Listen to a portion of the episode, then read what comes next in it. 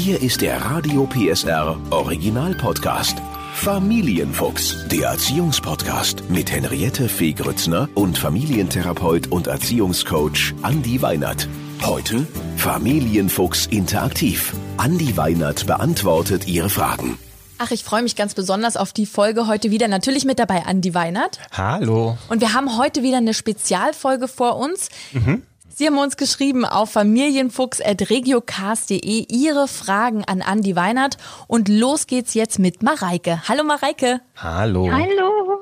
Mareike, du hast was auf dem Herzen. Schieß los. Ja, also ich habe äh, äh, eine kleine Tochter, die ist ganz süß, aber neulich im Supermarkt, da hat sie wirklich einen gucken lassen. Ne? Ich räume das Zeug so ein auf, auf dem Band und rennt dann immer so rum wie so ein kleiner Wildfang. Hab sie auch nicht, also das darf sie auch immer, die benimmt sich eigentlich.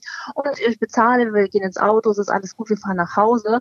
Und auf einmal sagt sie von hinten von der Rücksitzbank so zu mir, Mama, guck mal, rate mal, was ich in der Tasche habe und knistert so rum, ne? Mhm. Und ich, ich habe gesagt, was hast du denn da? Keine Ahnung, ne? Und dann zeigt sie mir so eine Rolle Gummitrops und sagt dann, guck mal. Oh und nein. dann habe ich gedacht, ich, ich habe es erst gar nicht verstanden. Ich dachte, die hat die irgendwo aus dem Kindergarten mitgebracht oder Ja. so. Und dann macht es Klick und dann sag ich, habe ich zu ihr gesagt, hast du die etwa mitgenommen dort? Da hast du das einfach eingesteckt und dann ne, wurden ihre Augen schon so, sie hat so ganz verschwitzt hin und her geguckt, konnte gar nicht richtig antworten. Also irgendwie war es ihr auch unangenehm.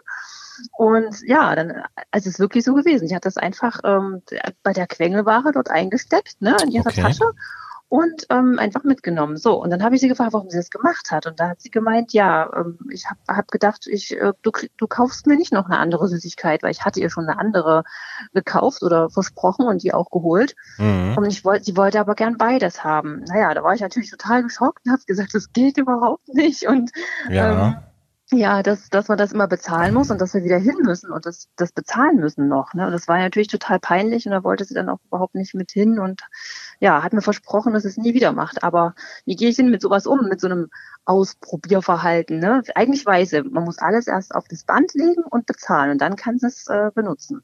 Also deine Frage ganz klar. Das Kind lässt was mitgehen. Wie reagiere ich? Also ich glaube, Mareike, prinzipiell hast du schon sehr richtig reagiert, dass man erstmal das Kind danach befragt, was es dazu auch so ein Stück weit motiviert hat, ob ein Unrechtsbewusstsein überhaupt da ist.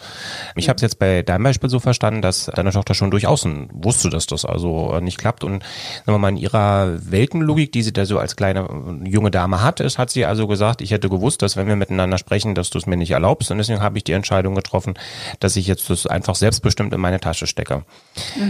Der wichtigste Schritt, den du gemacht hast, und das wäre sozusagen auch die Empfehlung, ist, die Kinder im Idealfall an die Konsequenzen ihres eigenen Verhaltens heranführen. Also du hast ja erzählt, ihr seid zurückgefahren, ihr habt dann im Supermarkt auch nachträglich bezahlt.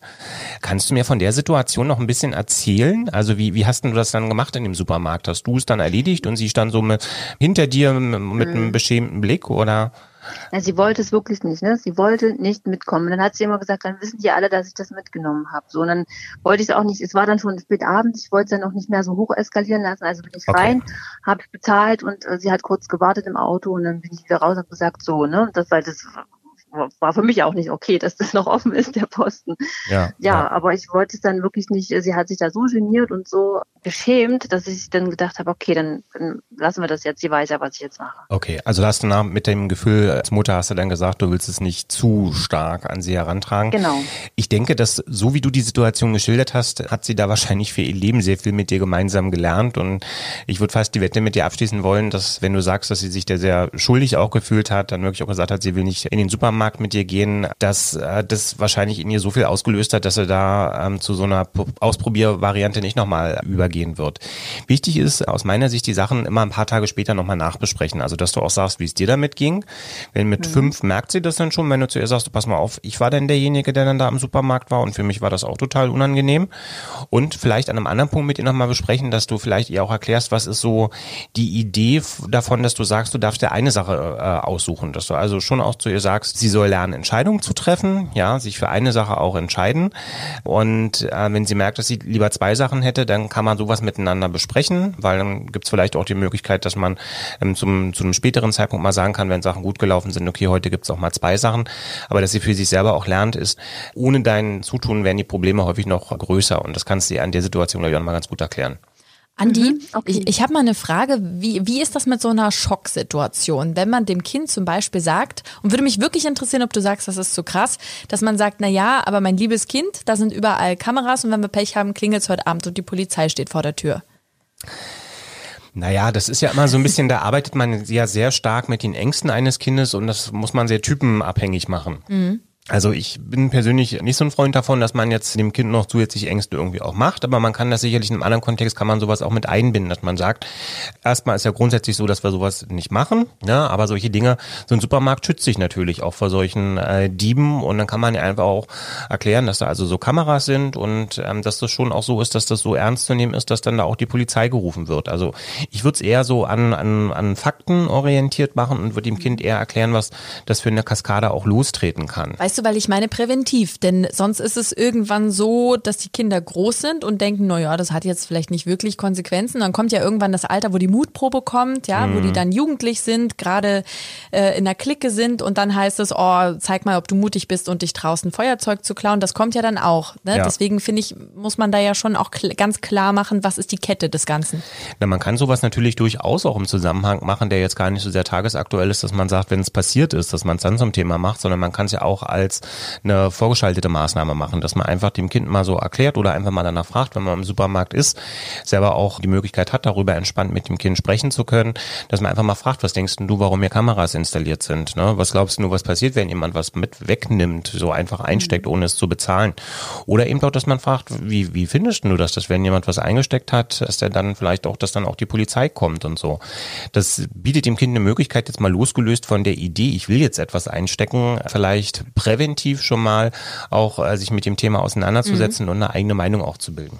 Also ich finde, Mareike, da sind Andi und ich uns einig, du hast ganz toll reagiert, Ja, dass das du eben nicht gesagt hast, ich lasse das jetzt unter den Tisch fallen und sag nur, oh, das macht man nicht, sondern auch nochmal hingefahren bist in den Supermarkt, dass man eben sagt, das muss bezahlt werden.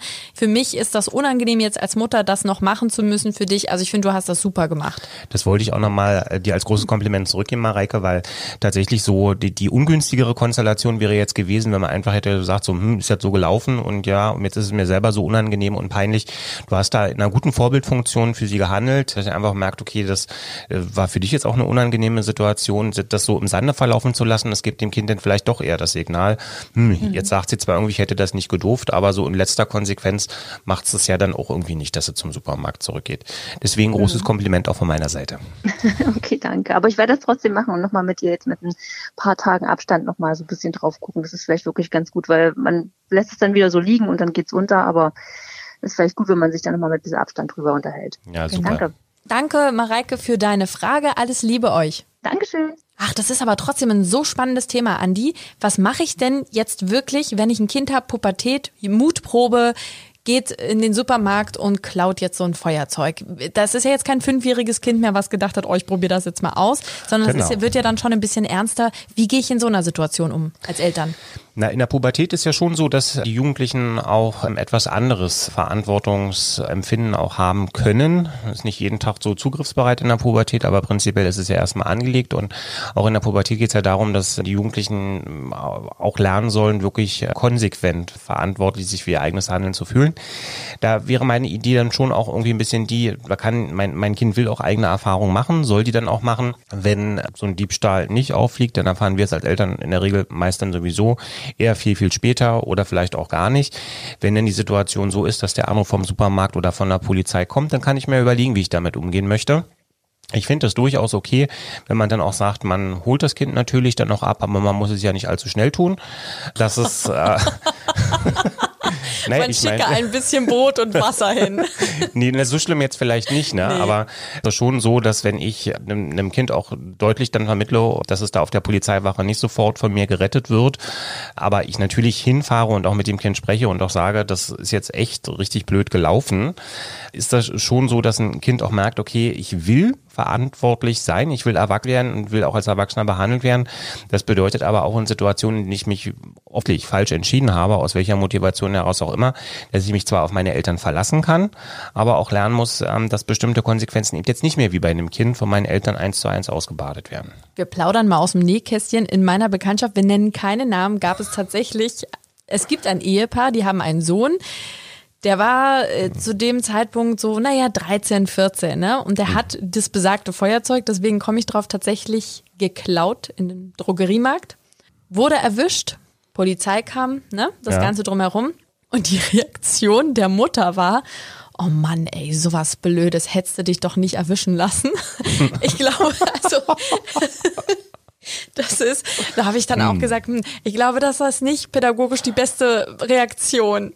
Nee. Also, aber deswegen sage ich auch, ne? Also es ist immer günstig, sich erstmal kurz selber vielleicht zu sammeln, mal kurz zu gucken. Ja.